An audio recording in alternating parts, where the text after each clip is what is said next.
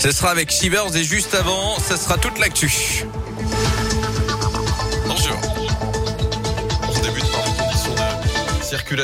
Dans, autour de Lyon, sur la métropole. Pas de difficultés particulières vous à signaler pour l'instant. Autour de la M6 et de la M7, ça va mieux à l'entrée du tunnel. Sous Fourvière, attention au verglas et au brouillard givrant par endroits des gelées blanches dans certains secteurs de l'Ain et du Rhône. Ça touche notamment les monts du Lyonnais et du Beaujolais. Soyez donc prudents au volant. Près de Lyon, justement, un homme d'une quarantaine d'années a perdu la vie hier soir dans une sortie de route à Pusignan dans l'Est lyonnais.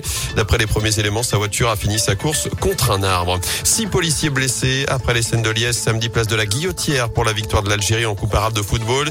Les supporters s'en sont pris aux forces de l'ordre avec des bouteilles en verre. Les voitures de police ont également été visées. Un individu a été interpellé pour dégradation et jet de projectiles d'après le progrès. Dans l'actu également des négociations, beaucoup de questions. La ministre du Travail, Elisabeth Borne, reçoit à partir d'aujourd'hui les partenaires sociaux alors que le gouvernement travaille actuellement sur la mise en place d'un pass sanitaire en entreprise. Il envisage par ailleurs la transformation du pass sanitaire en pass vaccinal d'ici fin janvier selon le porte-parole Gabriel Attal. Le texte est attendu en début d'année au Parlement alors que la Haute Autorité de Santé rend par ailleurs son avis aujourd'hui sur la vaccination de tous les enfants de 5 à 11 ans. Une campagne qui pourrait être lancée dès mercredi si tout va bien selon Olivier Véran.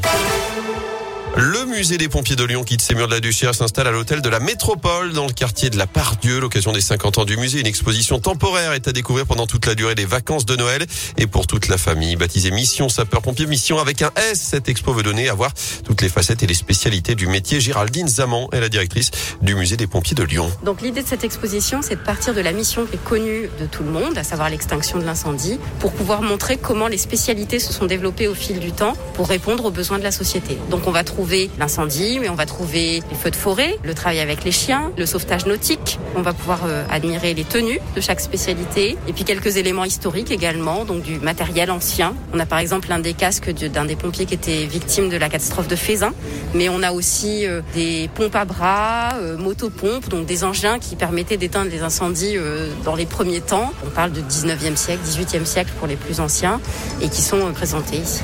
une expo à suivre jusqu'au 14 janvier prochain. L'exposition sera ouverte au grand public en visite libre et gratuite tous les jours durant les vacances de Noël. Vous retrouvez plus d'infos sur radioscoop.com. En foot, quelle suite après le fiasco entre le Paris FC et l'OL Une réunion est prévue aujourd'hui à la Fédération française de football. La commission discipline doit ensuite statuer dans la semaine sur l'issue de cette rencontre.